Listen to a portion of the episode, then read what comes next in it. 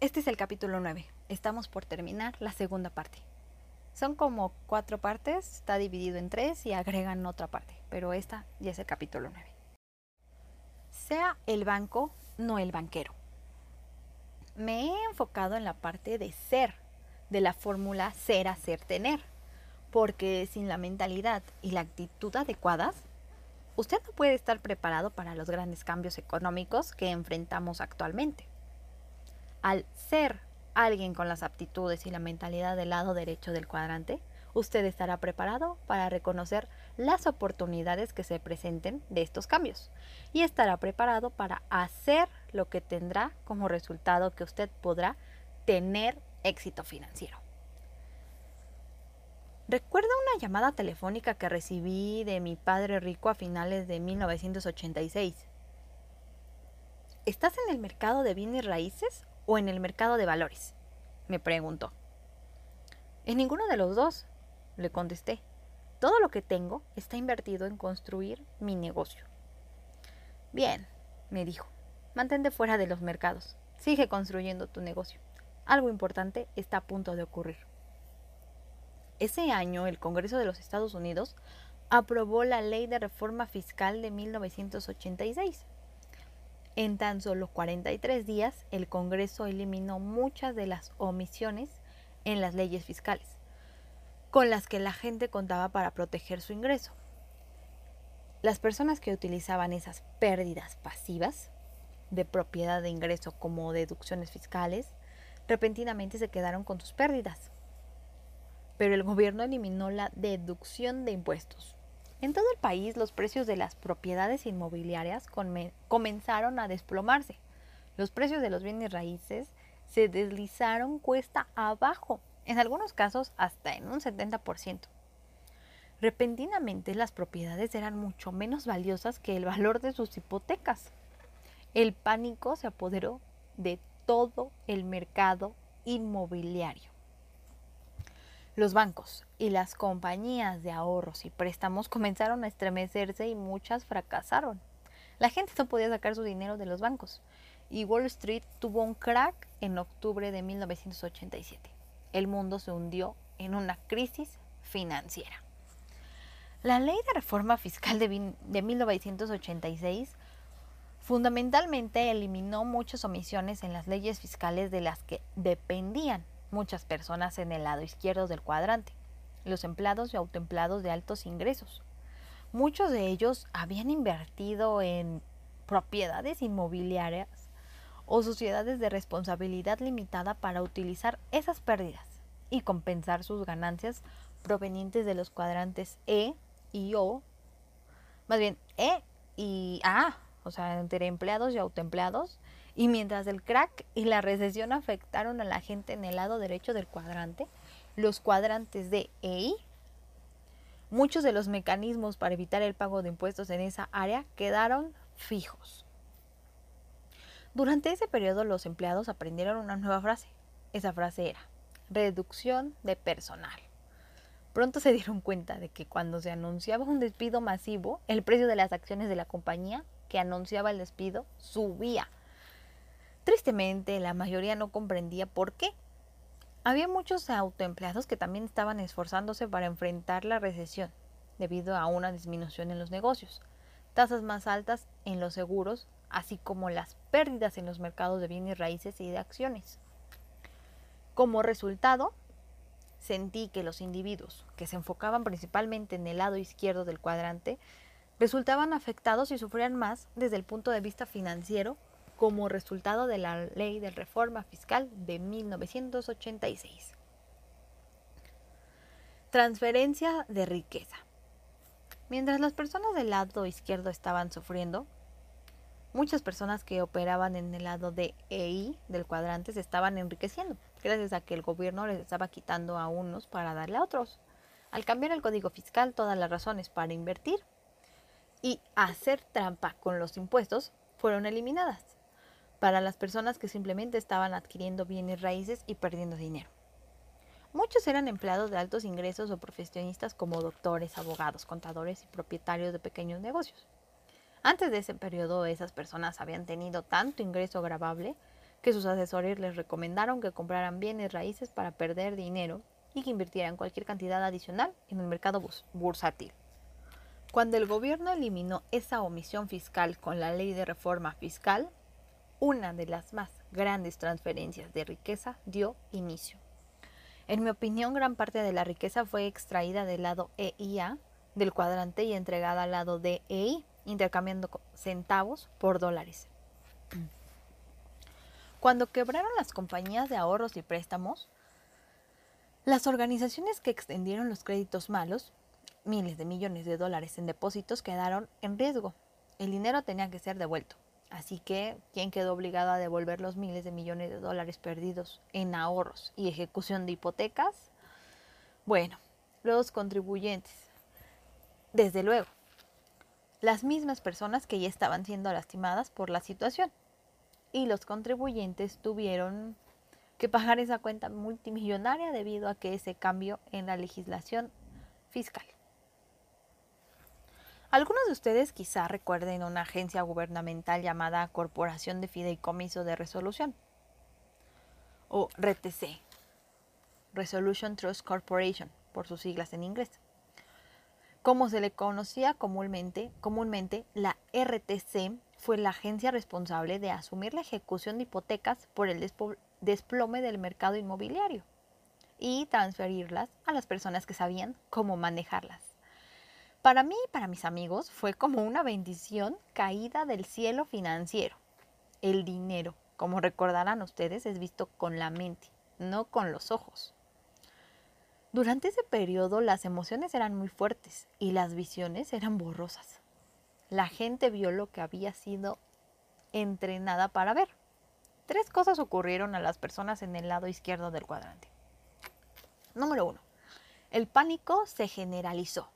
Cuando las emociones son fuertes, la inteligencia financiera frecuentemente desaparece, debido a que las personas estaban preocupadas por sus empleos, la caída en el precio de sus propiedades, el crack del mercado bursátil y la disminución general de los negocios. No pudieron ver las enormes oportunidades que tenían frente a ellas. Sus pensamientos emocionales les habían dejado ciegos. En vez de seguir adelante y enfrentar la jungla, la mayoría de la gente regresó a las cuevas y se escondió. Número 2.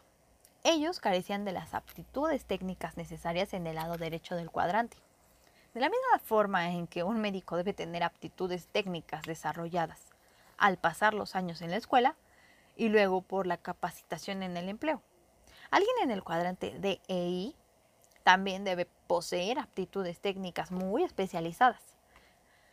Aptitudes técnicas que incluyen la educación financiera, que consiste en conocer el vocabulario, cómo reestructurar una deuda, cómo estructurar una oferta, quién constituye su mercado, cómo recaudar capital y otras habilidades que es posible aprender.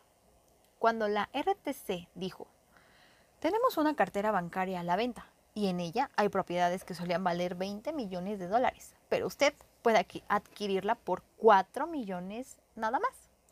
La mayor parte de la gente en el lado izquierdo del cuadrante no tenía la más remota idea de cómo recaudar 4 millones para adquirir ese regalo caído del cielo financiero. Ni sabía cómo distinguir los buenos negocios de los malos. Número 3. Ellos carecían de una máquina de hacer dinero. La mayoría de las personas durante ese periodo tuvo que trabajar más duro para sobrevivir. Al operar como un D, mi negocio pudo expandirse con poco esfuerzo. Esfuerzo físico de mi parte. Hacia 1990 mi negocio estaba funcionando y creciendo. Durante ese periodo el negocio creció de su inicio a contar con 11 oficinas en todo el mundo. Mientras más crecía, menos esfuerzo físico debía yo hacer y más dinero entraba. El sistema y la gente en el sistema estaban trabajando duro. Con el dinero extra y el tiempo libre, mi esposa y yo fuimos capaces de pasar mucho tiempo considerando negocios y había muchos de ellos. Era la mejor época. Era la peor época. Existe otro refrán que dice, lo que importa no es lo que ocurre en la vida de uno, sino el significado que le, que le damos a lo que ocurre. El periodo entre 1986 y 1996 fue, para algunas personas, la peor época de sus vidas.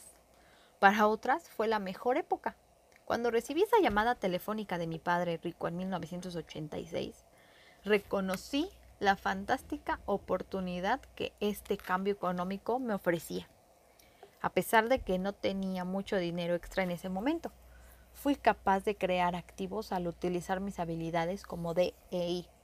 Más adelante en este capítulo describiré detalladamente cómo desarrollé los activos que me ayudaron a convertirme en una persona libre desde el punto de vista financiero.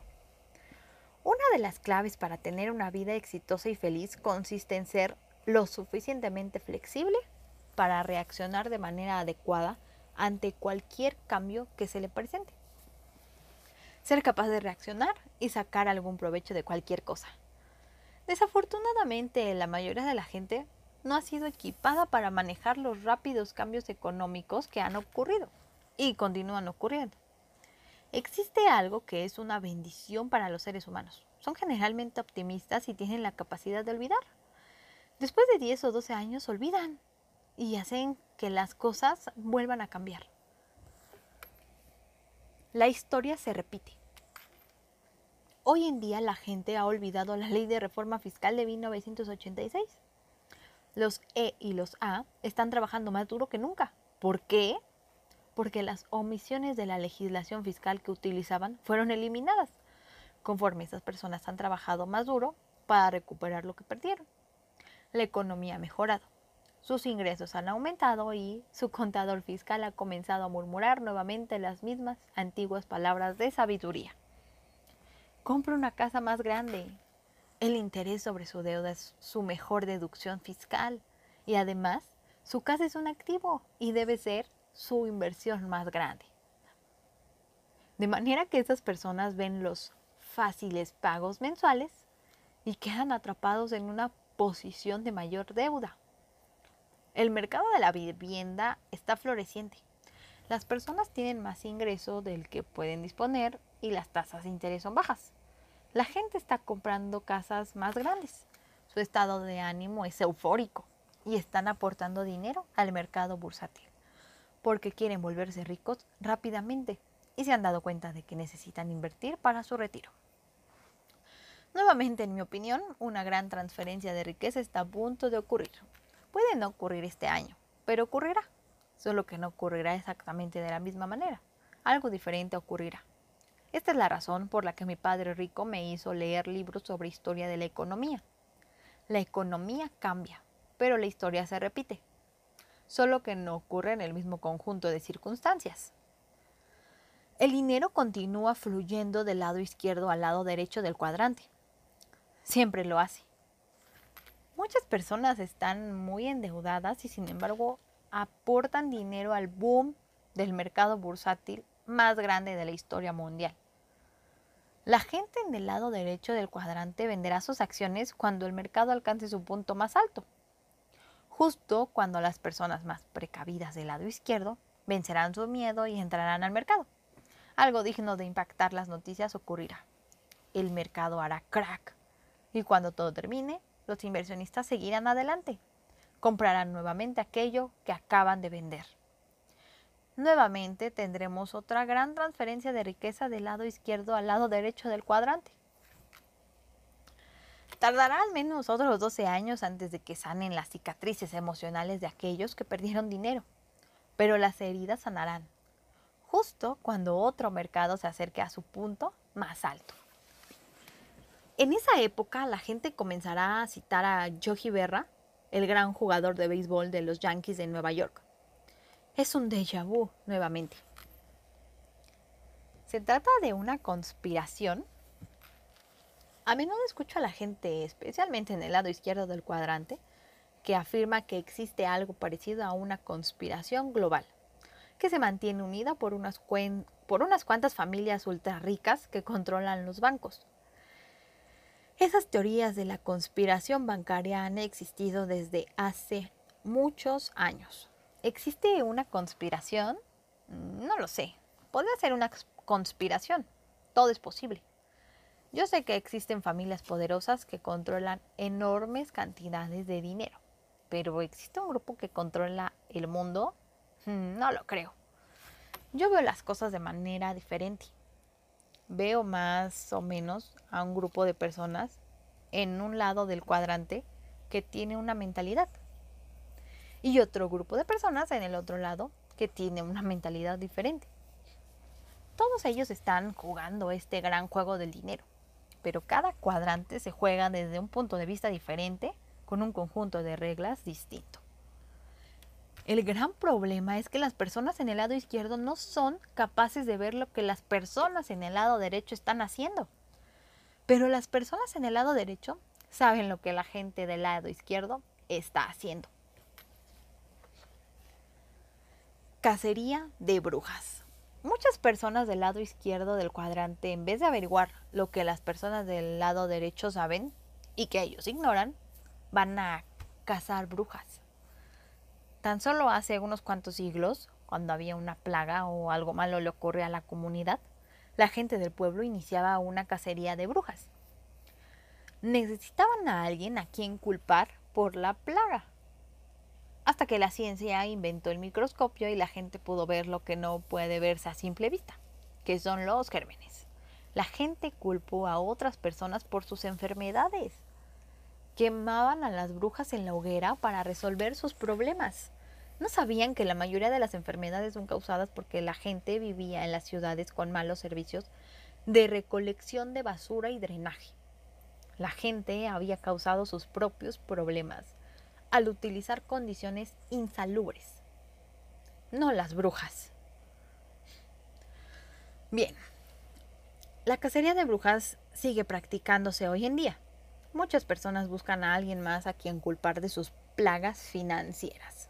Esas personas a menudo quieren culpar a los ricos por sus problemas financieros personales, en vez de darse cuenta de que frecuentemente es su propia falta de información sobre el dinero lo que constituye la, razón, la razón fundamental de sus problemas.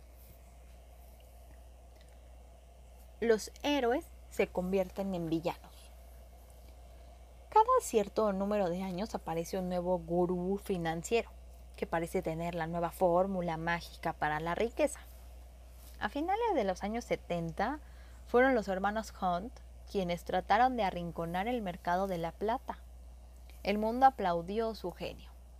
Casi de la noche a la mañana se les persiguió como criminales, debido a que muchas personas perdieron su dinero debido a que siguieron el consejo de los hermanos Hunt. A finales de los 80 fue Michael Milken, el rey de los bonos chatarra. Un día era un genio financiero. Inmediatamente después del crack se le persiguió y envió a la cárcel. El individuo cambia, pero la historia se repite. Hoy en día tenemos muchos nuevos genios de la inversión. Aparecen en la televisión, su nombre está en los diarios y son las nuevas celebridades. Uno de ellos es Alan Greenspan, el presidente de la Junta de la Reserva Federal. Actualmente es casi un dios. La gente piensa que él es el responsable de que tengamos una economía maravillosa. Warren Buffett también es venerado casi como un dios. Cuando él compra algo, todos los demás se, se precipitan a comprar lo que él compra. Y cuando Warren Buffett vende, los precios se desploman. Bill Gates también es observado cuidadosamente. El dinero le sigue libremente. Si hubiera un ajuste importante en el mercado en el futuro próximo, ¿serán los héroes financieros de la actualidad las personas odiadas del mañana? Solo el tiempo lo dirá. En cada ciclo de ascenso de la economía hay héroes y en cada ciclo de descenso hay villanos. Al revisar la historia, nos damos cuenta que a menudo han sido las mismas personas. La gente siempre necesita de brujas que quemar o de conspiraciones que culpar por su propia ceguera financiera. La historia se repetirá y nuevamente tendrá lugar una gran transferencia de riqueza. Y cuando ocurra, ¿en qué lado de la transferencia estará usted? el lado izquierdo o en el lado derecho. En mi opinión, la gente simplemente no se da cuenta de que participan en este gran juego global, un casino virtual en el cielo. Pero nadie les dijo que ellos eran un jugador importante en el juego. El juego se llama ¿Quién le debe a quién? Ser el banco, no el banquero. Cuando tenía alrededor de 25 años me di cuenta de que el juego consistía en ser el banco, pero eso no implicaba obtener un empleo como banquero. Mi educación avanzada estaba a punto de comenzar. Fue durante ese periodo que mi padre rico me hizo buscar palabras como hipoteca, bienes raíces y finanzas. Yo comenzaba a entrenar mi mente para ver lo que mis ojos no podían ver. Él me alentó a que aprendiera a comprender el juego. Y luego de que aprendí el juego, yo podía hacer lo que quisiera con lo que había descubierto. Decidí compartir mi conocimiento con cualquier persona que estuviera interesada. Él también me hizo leer libros sobre los grandes líderes del capitalismo, personas como John D. Rockefeller, JP Morgan, Henry Ford. Uno de los libros más importantes que leí fue el de los filósofos mundanos de Robert Hayburn.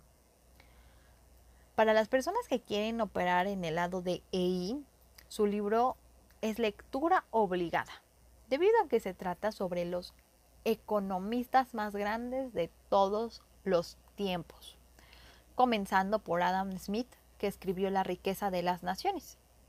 Es fascinante asomarse a la mente de algunos de nuestros filósofos más importantes, los economistas.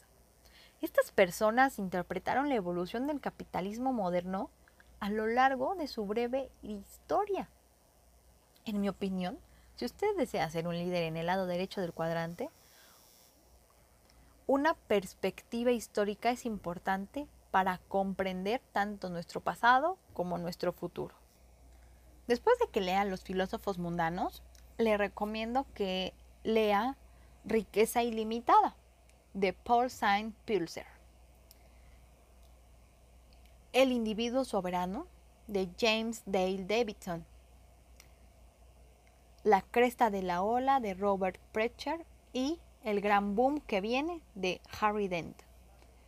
El libro de Hale Bronner le proporciona a usted una visión sobre de dónde venimos desde el punto de vista económico y los otros autores le proporcionan perspectivas de hacia dónde nos dirigimos.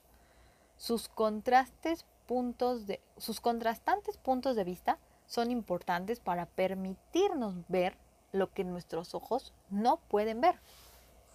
Algo llamado el futuro. Al leer libros como esos, fui capaz de obtener una visión sobre los ascensos y descensos de los ciclos y las tendencias de la economía. Un tema común en todos esos libros es que uno de los cambios más grandes está a la vuelta de la esquina. ¿Cómo jugar al banco? Después de la ley de reforma fiscal de la que ya leímos, había oportunidades en todas partes. Los bienes raíces, las acciones bursátiles y los negocios estaban disponibles a bajos precios. Aunque fue devastador para muchas personas en el lado izquierdo del cuadrante, fue maravilloso para mí, porque pude utilizar mis aptitudes como DEI para sacar provecho de las oportunidades que me rodeaban. En vez de ser codicioso y perseguir todo aquello que pareciera un buen negocio, decidí enfocarme en los bienes raíces. ¿Por qué los bienes raíces? Bueno, estas son cinco sencillas razones. Número uno, los precios.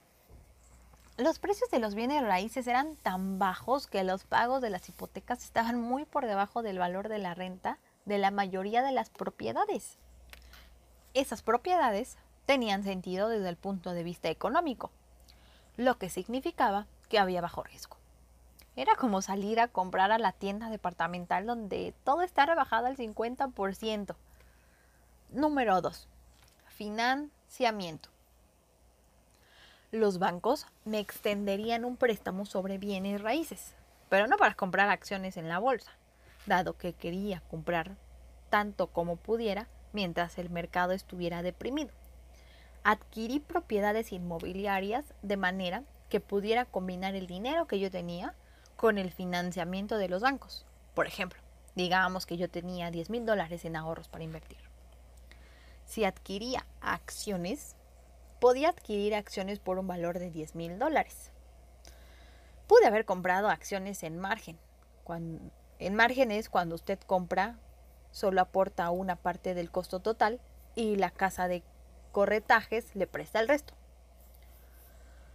Pero yo no era lo suficientemente fuerte desde el punto de vista económico para arriesgarme a un descenso en el mercado con 10 mil dólares en, en bienes raíces y un préstamo del 90%.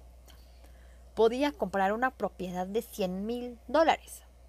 Si ambos mercados subían 10%, yo ganaría mil dólares en las acciones pero ganaría 10 mil dólares en los bienes raíces.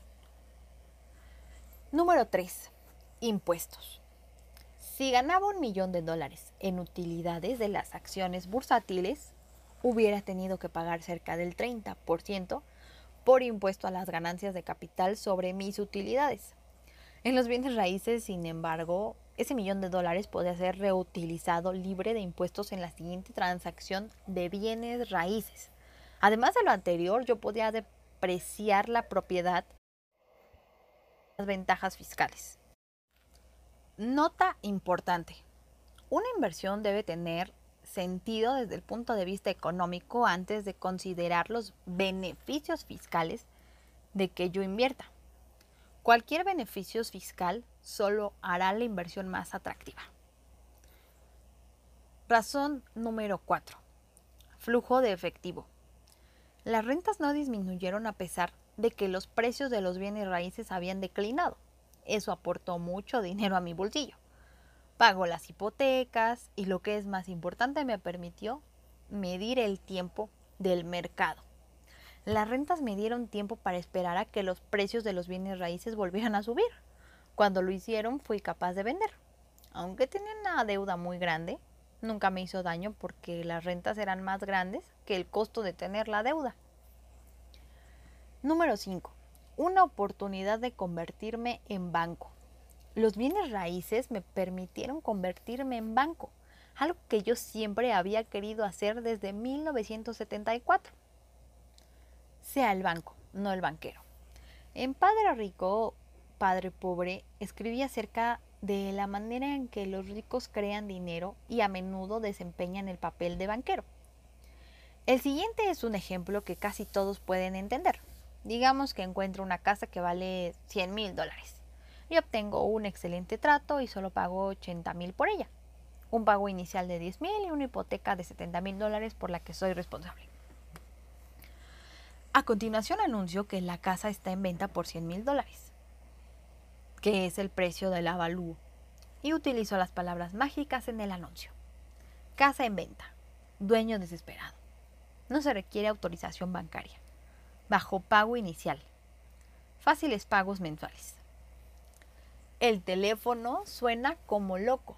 La casa se vende en lo que se denomina un envoltorio o contrato de compra mediante arrendamiento financiero, dependiendo del país en el que se encuentre usted. En términos sencillos, vendo la casa por un pagaré por 100 mil dólares. La transacción tiene el siguiente aspecto. En mi hoja de balance, mi hoja de balance dice activos pasivos. En activos pagaré por 100 mil dólares. En pasivos, hipoteca por 70 mil dólares. En la hoja del balance del comprador, activos, ninguno. Pasivos, pagaré por 100 mil dólares. La transacción es entonces registrada como con una oficina de títulos y depósitos, que a menudo maneja los pagos.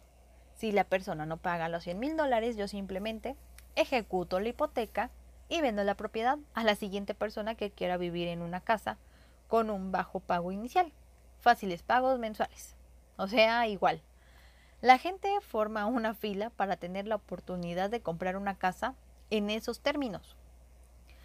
El efecto neto es que he creado 30 mil dólares en mi columna de activos por, lo, por los que me pagan interés. de la misma forma en que el banco recibe el pago de interés por los préstamos que realiza. Yo estaba comenzando a hacer el banco y me gustaba. Si usted recuerda el capítulo anterior, mi padre rico dijo que sé cuidadoso de con quién contraes deuda. Si contraes deuda, asegúrate de que sea pequeña. Si contraes una gran deuda, asegúrate que sea alguien más quien pague por ti. En el lenguaje del lado derecho del cuadrante, yo transferí mi riesgo o compensé mi riesgo con otro comprador. Ese es el juego en el mundo de las finanzas. Este tipo de transacción se realiza en todo el mundo. Sin embargo, donde quiera que voy, la gente se acerca a mí y me dice estas palabras mágicas. Usted no puede hacer eso aquí. Lo que la mayoría de los pequeños inversionistas no se da cuenta es que muchos grandes edificios comerciales son adquiridos y vendidos exactamente de la manera que he descrito anteriormente. En ocasiones pasan por un banco, pero en muchas ocasiones no lo hacen. Es como ahorrar 30 mil dólares sin ahorrar. Si usted recuerda el capítulo anterior, escribí acerca de las razones por las que el gobierno no le da a la gente incentivos fiscales por ahorrar dinero. Bien, dudo que los bancos jamás pidan al gobierno que haga algo así, porque los ahorros de usted son el pasivo del banco. Estados Unidos tiene una baja tasa de ahorro simplemente porque los bancos no quieren su dinero ni necesitan sus ahorros para hacer su negocio. Así que este ejemplo es una manera de jugar al banco e incrementar sus ahorros sin hacer mucho esfuerzo. El flujo de efectivo de estos 30 mil dólares se puede representar de la siguiente manera. Declaración de ingresos. Ingresos, gastos. Hoja de balance. Activos, 30 mil dólares, que son sus ingresos. Pasivos, pues no tienen pasivos. Existen varias cuestiones interesantes acerca de este diagrama. Número uno. Yo determiné la tasa de interés para mis 30 mil dólares. A menudo es una tasa de interés del 10%. La mayoría de los bancos no le pagan a usted más del 5% sobre sus ahorros actualmente.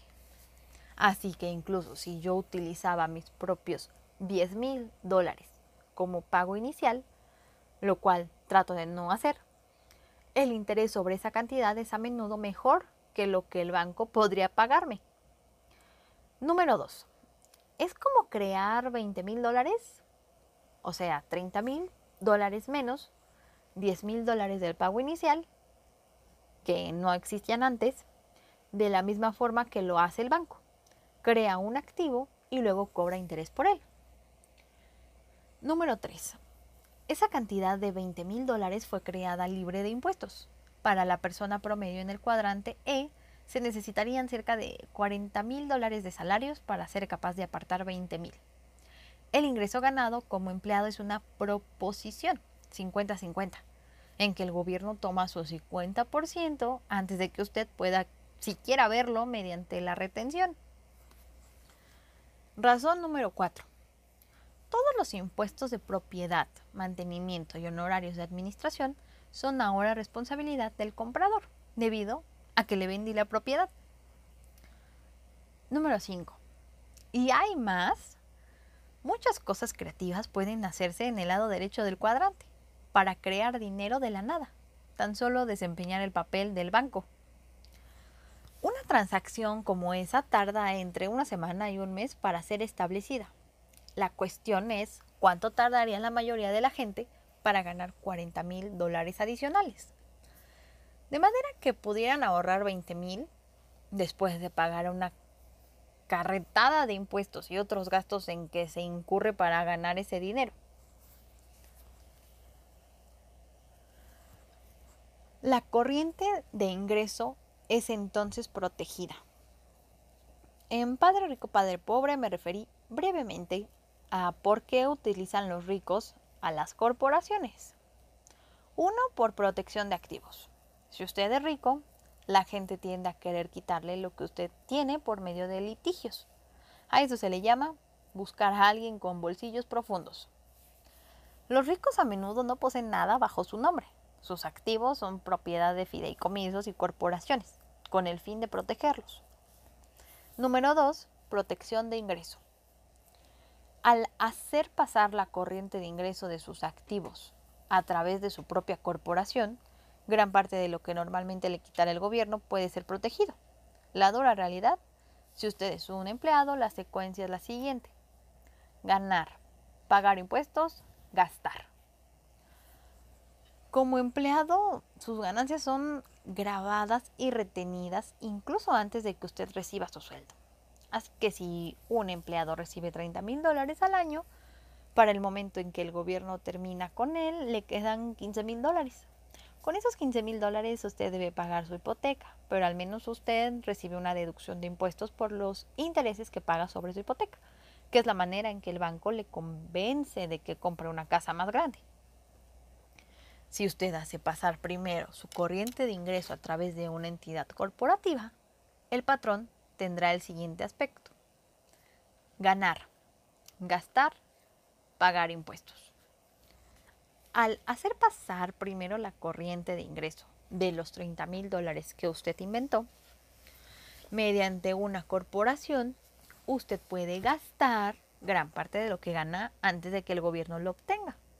Si usted posee la corporación, usted crea las reglas, siempre y cuando se apegue al código fiscal.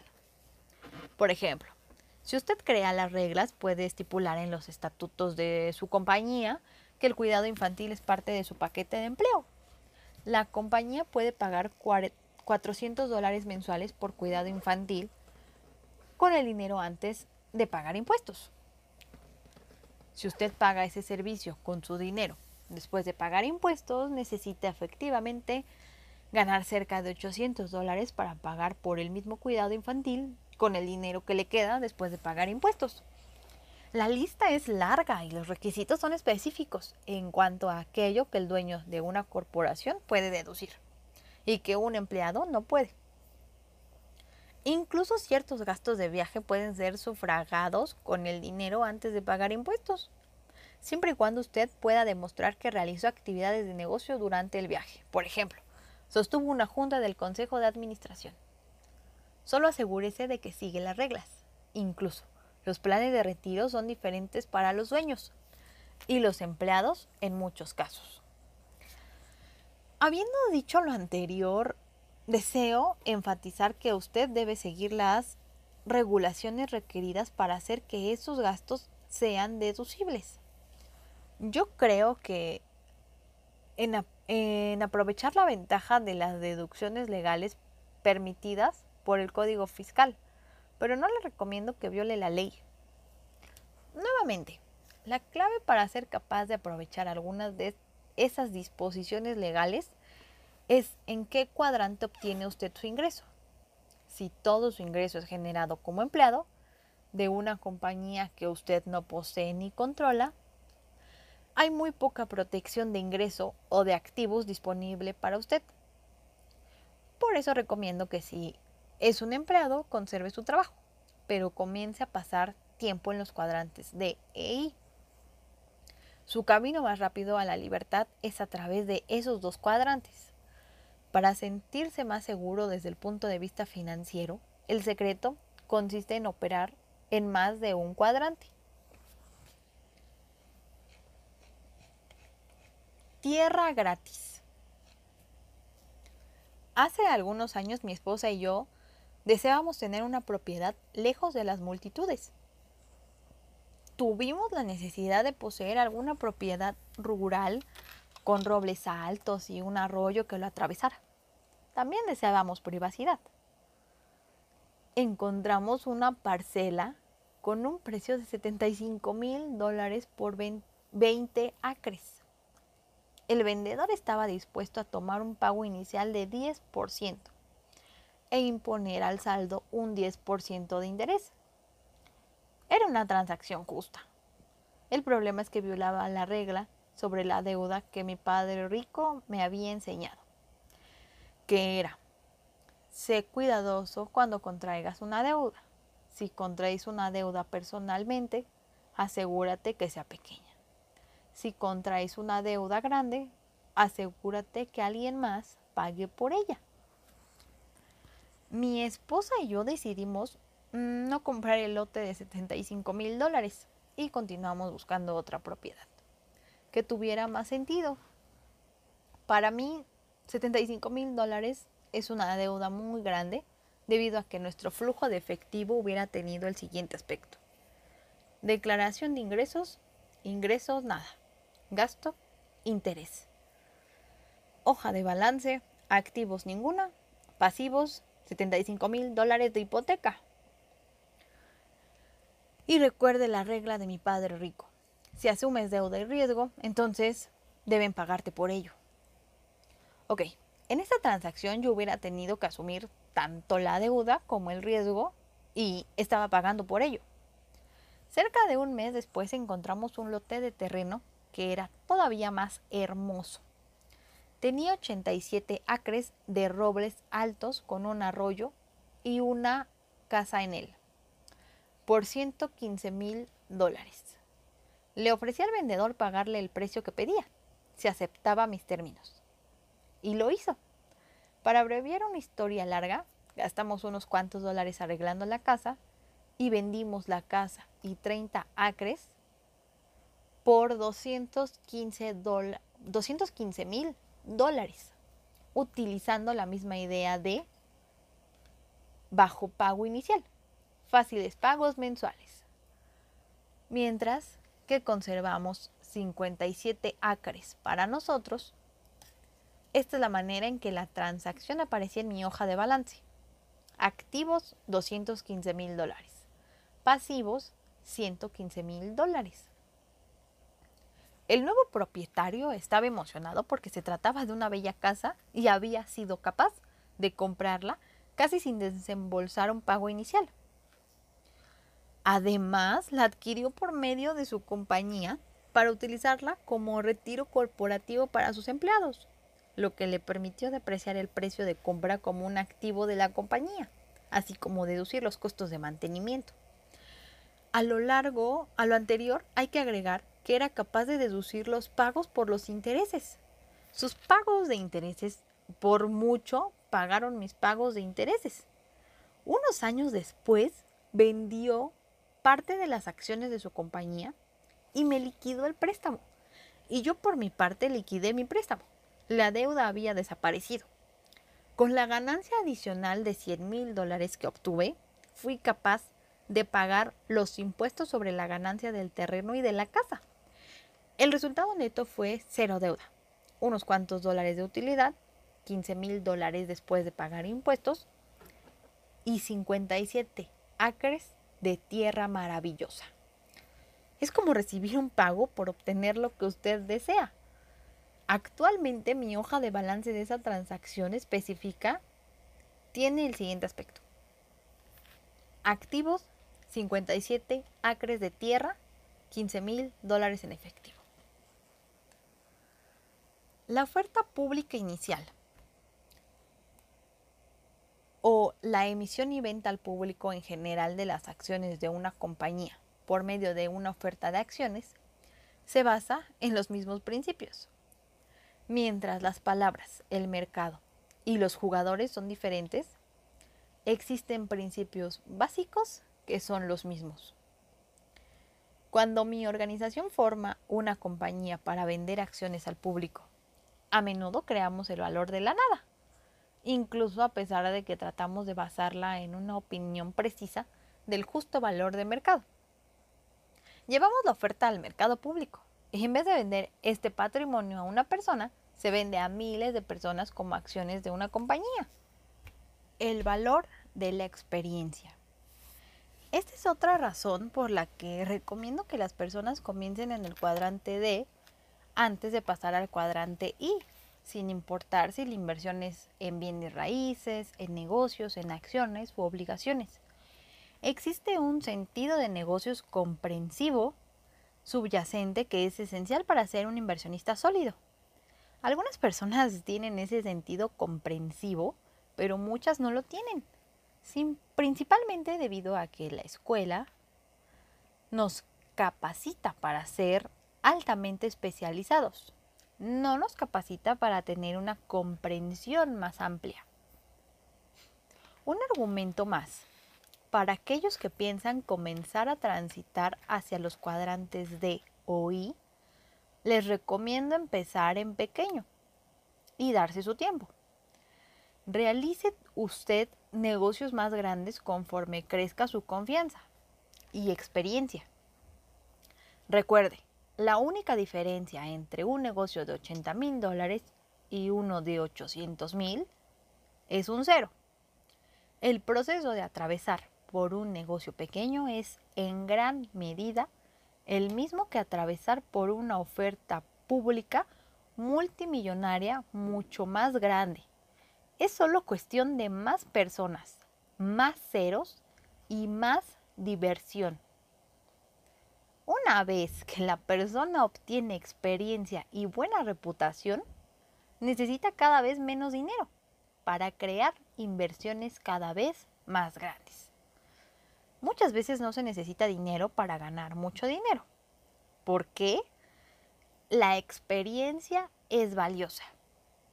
Como señalé anteriormente, si usted sabe cómo ganar dinero con dinero, las personas y el dinero irán hacia usted. Comience en pequeño y tome su tiempo. La experiencia es más importante que el dinero. Es sencillo y fácil. En teoría, los números y transacciones en el lado derecho del cuadrante son así de sencillos, sin importar si estamos hablando de acciones, obligaciones, bienes raíces o negocios. Tener una buena posición financiera simplemente significa ser capaz de pensar de manera diferente. Pensar desde diferentes cuadrantes y tener el valor para hacer las cosas de manera diferente. Para mí, una de las cosas más difíciles por las que tiene que atravesar una persona nueva en esta manera de pensar es enfrentar el ilimitado número de personas que le dirán, usted no puede hacer eso. Si usted puede superar esa clase de pensamiento limitado y buscar personas que le digan, Sí, yo sé cómo hacer eso. Tendré mucho gusto en enseñarte. Su vida será más sencilla. Las leyes. Comencé este capítulo con la Ley de Reforma Fiscal de 1986. Aunque aquel fue un cambio de reglas significativo, no es ni será el último cambio de reglas. Solo utilicé la ley de 1986 como un ejemplo de qué tan poderosas pueden ser ciertas reglas y leyes. Si una persona va a ser exitosa en el lado de OI del cuadrante, él o ella necesitan estar conscientes de las fuerzas del mercado y de cualquier cambio en la ley que afecta a esas fuerzas del mercado. Actualmente en Estados Unidos existen más de 100.000 páginas del Código Fiscal eso se refiere únicamente a la Oficina de Impuestos, IRS, por sus siglas en inglés. Las leyes federales ascienden a más de 1.2 millones de páginas de legislación. El lector promedio tardará 23 mil años en leer toda la legislación estadounidense. Cada año se crean más leyes, se derogan y reforman Sería más que un trabajo de tiempo completo el de mantenerse al día con esos cambios. Cada vez que alguien me dice, ¿eso es contra la ley? Les pregunto si han leído cada línea de la legislación de Estados Unidos. Si me responden que sí, me alejo lentamente, sin mostrarles la espalda. Nunca le muestre la espalda a alguien que piensa que conoce todas las leyes. Para tener éxito en el lado derecho del cuadrante se requiere ver 5% con sus ojos y 95% con su mente. Comprender las leyes y las fuerzas del mercado es vital para tener éxito financiero. Las grandes transferencias de riqueza ocurren cuando las leyes y los mercados cambian. Así que es importante prestar atención si usted desea hacer que esos cambios trabajen en su favor y no en su contra el gobierno necesita su dinero. Yo creo en pagar impuestos. Yo sé que el gobierno proporciona muchos servicios vitales, que son esenciales para la buena marcha de la civilización. Desafortunadamente, en mi opinión, el gobierno está mal manejado. es demasiado grande y hace demasiadas promesas que no puede cumplir. Pero eso no es culpa de los políticos y legisladores de la actualidad, porque muchos de los problemas financieros que encaramos actualmente fueron creados hace más de 60 años por sus predecesores. Los legisladores actuales están tratando de manejar los problemas y de encontrar soluciones. Desafortunadamente, si los legisladores desean mantenerse en sus cargos, no pueden decir la verdad a las masas. Si lo hicieran, serían despedidos de sus puestos, porque las masas todavía confían en el gobierno para resolver sus problemas financieros y médicos. El gobierno no puede hacerlo. El gobierno se está haciendo más pequeño y los problemas se están haciendo más grandes. Entre tanto, el gobierno tendrá que continuar cobrando más impuestos, incluso si los políticos prometen que no. Esa es la razón por la que el Congreso aprobó la Ley de Reforma Fiscal de 1986. Necesitaba eliminar las omisiones de las leyes fiscales con el fin de recaudar más impuestos. En los próximos años, muchos de los gobiernos occidentales deben comenzar a recaudar incluso más impuestos para evitar el incumplimiento de algunas de las promesas hechas hace mucho tiempo. Promesas como las del servicio médico público, Medicare, y el Seguro Social, así como las pensiones federales, que se deben a millones de trabajadores del gobierno federal. La masa del público probablemente no se dará cuenta ahora, pero la magnitud del problema se volverá aparente hacia 2010. El mundo se dará cuenta de que Estados Unidos no será capaz de pedir prestado para salir de esos problemas. ¡Wow! Este libro ya tiene hace muchos años y vean, estamos en el 2022. ¡Wow! Continúo. La revista Forbes publicó sus proyecciones sobre la creciente deuda estadounidense. Dice, si usted lo nota, disminuye hasta 2010 y luego se incrementa bruscamente. Crece bruscamente justo cuando el grupo de personas más grande en la historia de Estados Unidos comienza a retirarse. En el año 2010, los primeros miembros de la generación nacida en la posguerra tendrán 65 años. En el año 2010, en vez de agregar dinero al mercado de valores, los miembros de esa generación comenzarán a retirar dinero del mercado de valores si no lo hacen antes. Para el año 2010, 75 millones de personas decidirán que su activo más grande, su casa, es demasiado grande porque los hijos se han ido. Y comenzarán a vender sus grandes casas para mudarse a una parte menos afectada por el crimen en el país, los pequeños pueblos de Estados Unidos. Repentinamente, los actuales medios de retiro, denominados 401, en los Estados Unidos o los fondos superanuales en muchos países de la mancomunidad británica comenzarán a encogerse. Se encogerán porque serán sujetos de las fluctuaciones de mercado, lo que significa que subirán con el mercado y se reducirán con el mercado. Los fondos de inversión comenzarán a liquidar sus acciones con el fin de pagar las órdenes de venta de los miembros de esa generación nacida en la posguerra que necesitará utilizar el dinero para el retiro.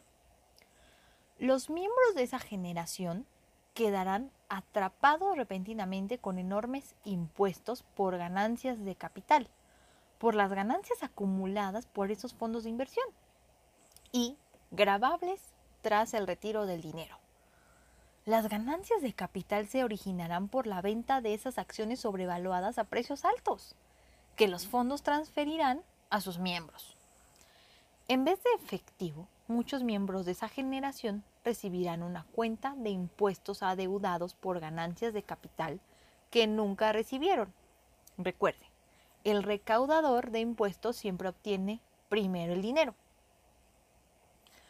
Simultáneamente, la salud de millones de miembros de esa generación que son más pobres comenzará a tener problemas, porque históricamente los pobres han tenido peor salud que los ricos. El servicio médico gubernamental Medicare quedará en bancarrota y el clamor de otorgar más apoyo gubernamental se incrementará en las ciudades por todo Estados Unidos. Añada a eso eclipsamiento de Estados Unidos por China como la nación con el PIB más grande y el advenimiento de la Unión Monetaria Europea, sospecho que tanto los salarios como los precios de los bienes tendrán que disminuir y o la productividad debe dispararse a los cielos con el fin de enfrentar los desafíos de esos dos grandes bloques económicos. Ok, todo esto ocurrirá hacia 2010, que no está demasiado lejano. La siguiente gran transferencia de riqueza tendrá lugar no por conspiración, sino por ignorancia. Estamos en la etapa final de la mentalidad del merecimiento del gran gobierno y del gran negocio de la era industrial. Y oficialmente estamos entrando en la era de la información. En 1989 el muro de Berlín se desplomó. En mi opinión ese acontecimiento fue tan significativo como el año 1492 cuando Colón se topó con las Américas en su búsqueda de Asia. En algunos círculos 1492 fue el inicio oficial de la era industrial. El fin fue señalado en 1989. Las reglas han cambiado. Ok, ahora dense cuenta, fuera del libro, que como dice, todo se repite y todo, todo cambia y pues estamos pasando por la pandemia y yo creo que es casi igual a, a lo que ha hablado, ¿no? Pero, ok, continúo con el libro. La historia como guía. Mi padre rico me alentaba a que aprendiera bien el juego. Después de lo que aprendiera bien, podría hacer lo que quisiera con lo que sabía. Escribí y enseñé debido a la preocupación y el sentido de que más personas necesitan saber cómo cuidar de sí mismas desde el punto de vista financiero y no convertirse en dependientes del gobierno o de una compañía para mantener su vida. Espero estar equivocado acerca de lo que veo venir por el camino de la economía. Quizás los gobiernos puedan seguir haciendo promesas de cuidar de la gente, seguir aumentando los impuestos y seguir contrayendo una deuda más grande. Quizá el mercado de valores siempre subirá y nunca volverá a desplomarse. Y quizá los precios de los bienes raíces siempre se incrementarán y su casa se convertirá en su mejor inversión. Y quizá millones de personas encontrarán la felicidad ganando un salario mínimo y serán capaces de proporcionar una buena vida a su familia. Quizá todo esto ocurrirá, pero yo no lo creo. No, no si la historia sirve como guía. Históricamente, si la gente viviera hasta alcanzar los 75 años de edad, vivirían a través de, las, de dos recesiones y una depresión.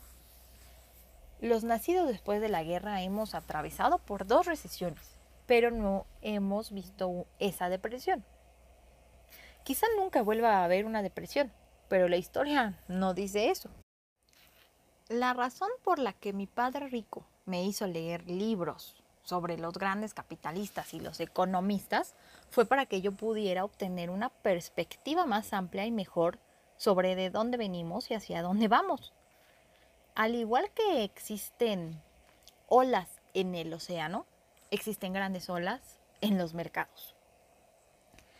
En vez de que el viento y el sol impulsen las olas del océano, las olas de los mercados financieros son impulsadas por dos emociones humanas, la codicia y el miedo.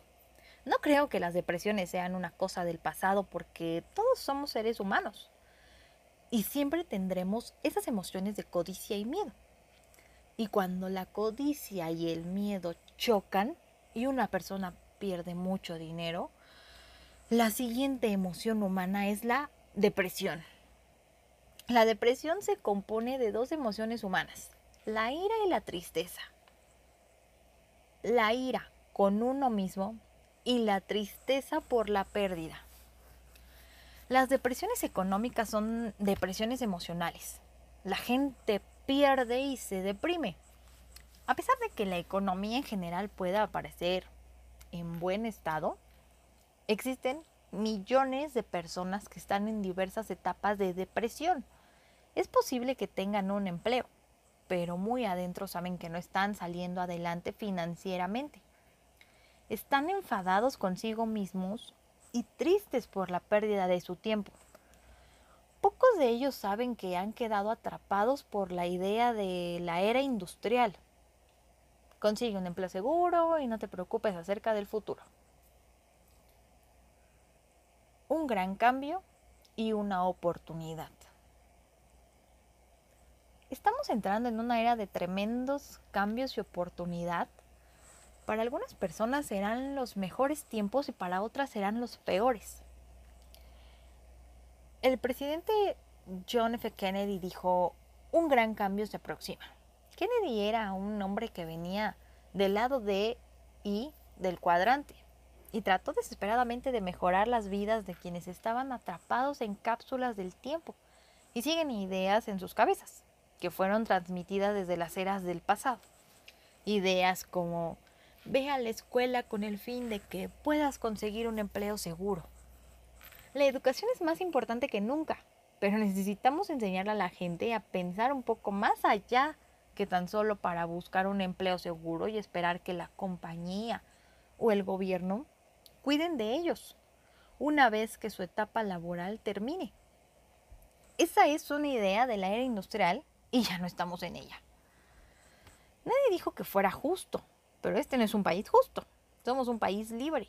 Hay gente que trabaja más duro, que son más inteligentes, que están más motivados por el éxito, que tienen más talento o que están más deseosos de tener una buena vida que otros. Somos libres para tratar de satisfacer esas ambiciones si tenemos la determinación. Sin embargo, cada vez que a alguien le va mejor, algunas personas dicen que es injusto. Esas mismas personas piensan que sería justo si los ricos compartieran con los pobres. Bien, nadie dijo que fuera justo. Y mientras más tratamos de hacer que las cosas sean justas, menos libres somos.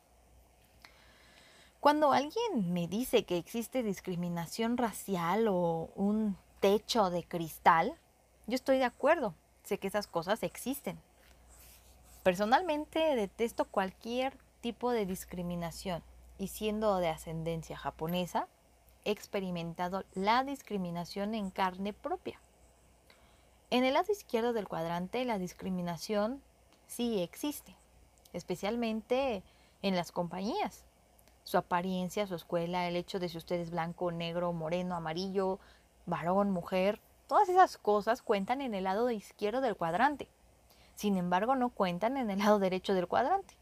El lado derecho está preocupado no con la justicia o la seguridad, sino con la libertad y el amor por el juego. Si usted desea jugar el juego en el lado derecho, los jugadores le darán la bienvenida. Si usted juega y gana, está bien. Le, le darán la bienvenida aún más y le preguntarán cuáles son sus secretos.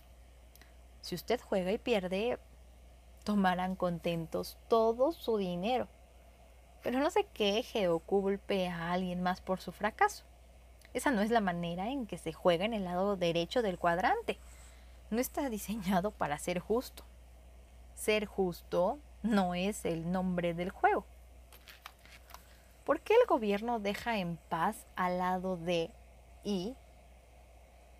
En realidad el gobierno no deja en paz al lado de I, sino que el lado de e tiene más maneras de escapar y esconder su riqueza. En Padre Rico, Padre Pobre hablé acerca del poder de las corporaciones. Una razón importante por la que los ricos conservan más de su riqueza es simplemente porque actúan como entidades corporativas y no como cuerpos humanos.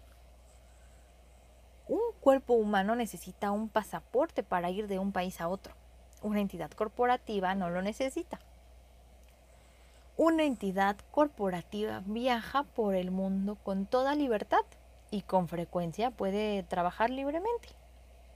Un cuerpo humano necesita registrarse con el gobierno y en Estados Unidos necesitan una visa especial para trabajar. Una entidad corporativa no la necesita.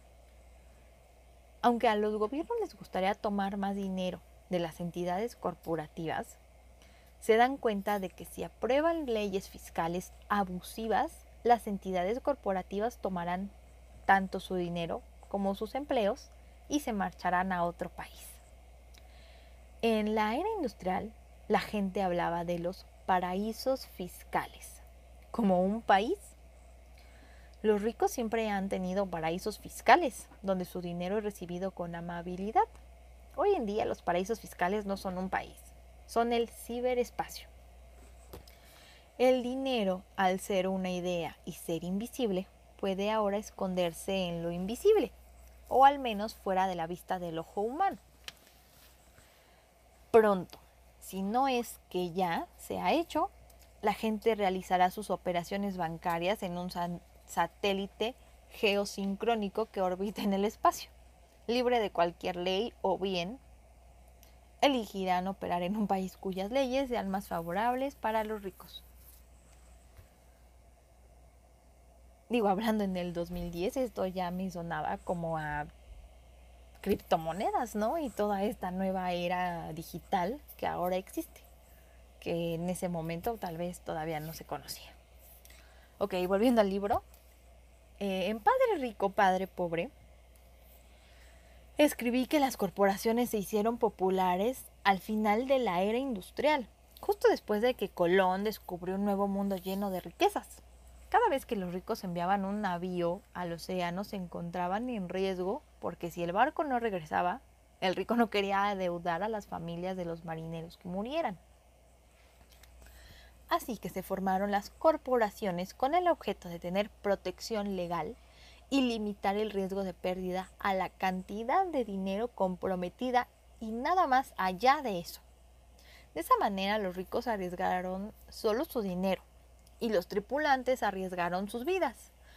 Las cosas no han cambiado mucho desde entonces.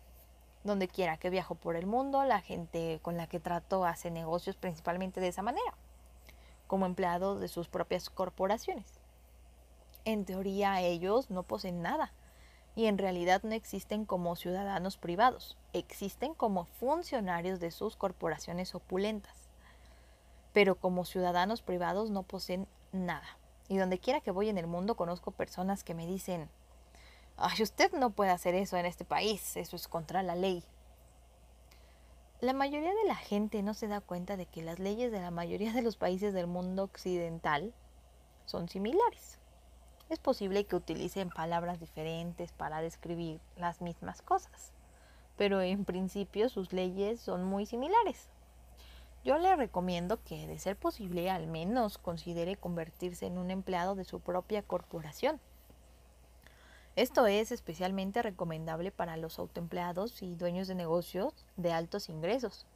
Incluso si poseen franquicias o si obtienen sus ingresos por medio del mercado en red, mercadeo en red, busque el consejo de asesores financieros competentes. Ellos pueden ayudarle a escoger e implementar la mejor estructura para su situación particular. Existen dos clases de leyes en la superficie parece como si existieran leyes para los ricos y leyes para los demás. Pero en realidad las leyes son las mismas. La única diferencia, la única diferencia es que los ricos utilizan las leyes en su provecho, mientras que los pobres y la clase media no lo hacen. Esa es la diferencia fundamental. Las leyes son las mismas, fueron escritas para todos. Yo le sugiero que contrate asesores inteligentes y que obedezca las leyes. Es muy fácil ganar dinero legalmente en vez de violar las leyes y terminar en prisión. Además, sus asesores legales le servirán como su sistema de alerta temprana en lo que se refiere a cambios inminentes a la ley. Y cuando las leyes cambian, la riqueza cambia de manos.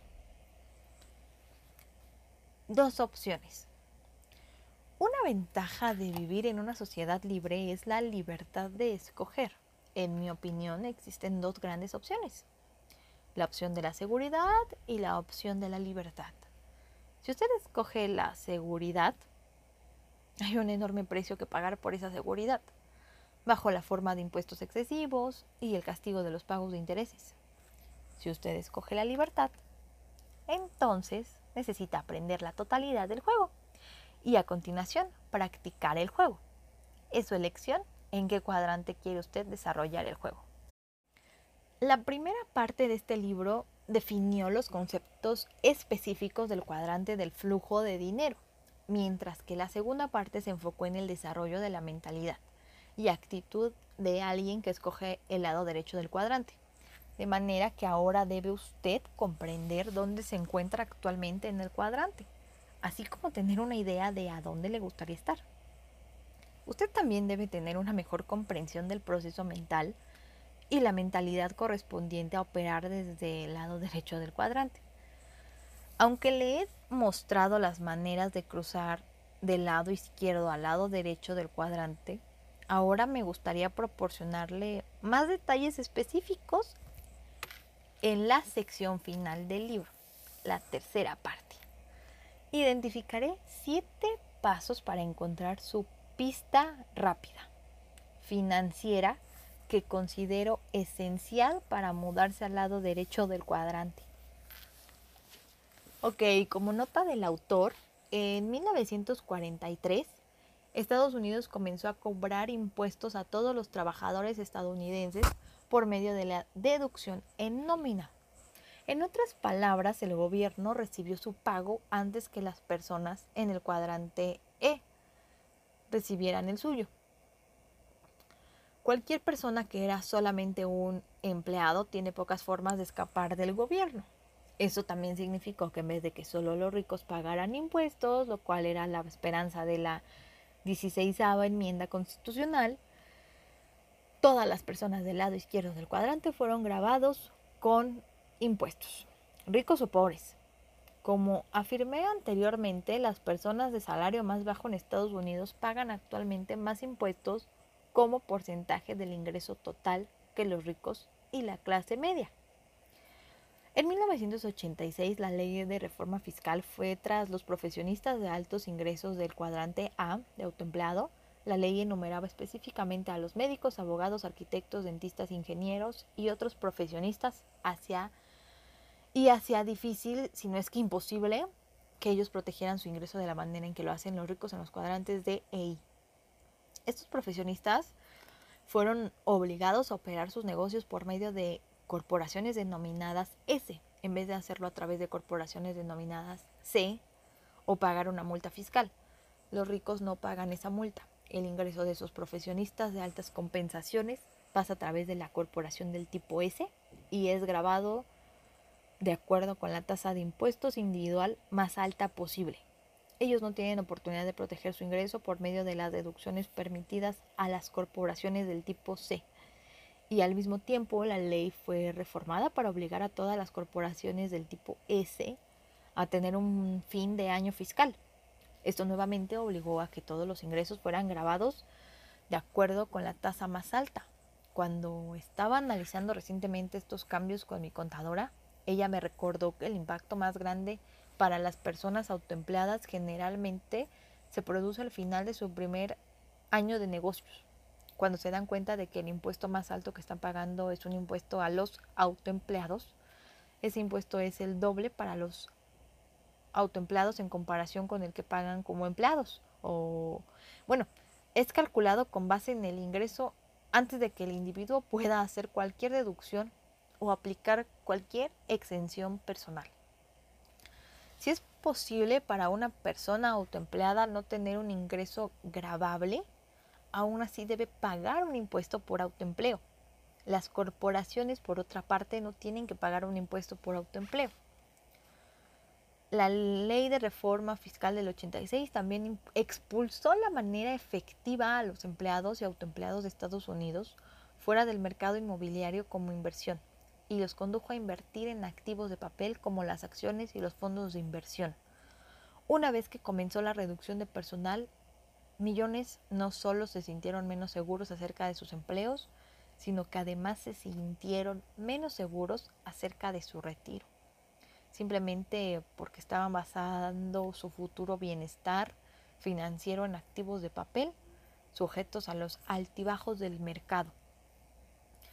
Esa ley también parece haber tenido la intención de eliminar los pequeños bancos comunitarios de Estados Unidos y concentrar todas las operaciones bancarias en los, en los bancos nacionales.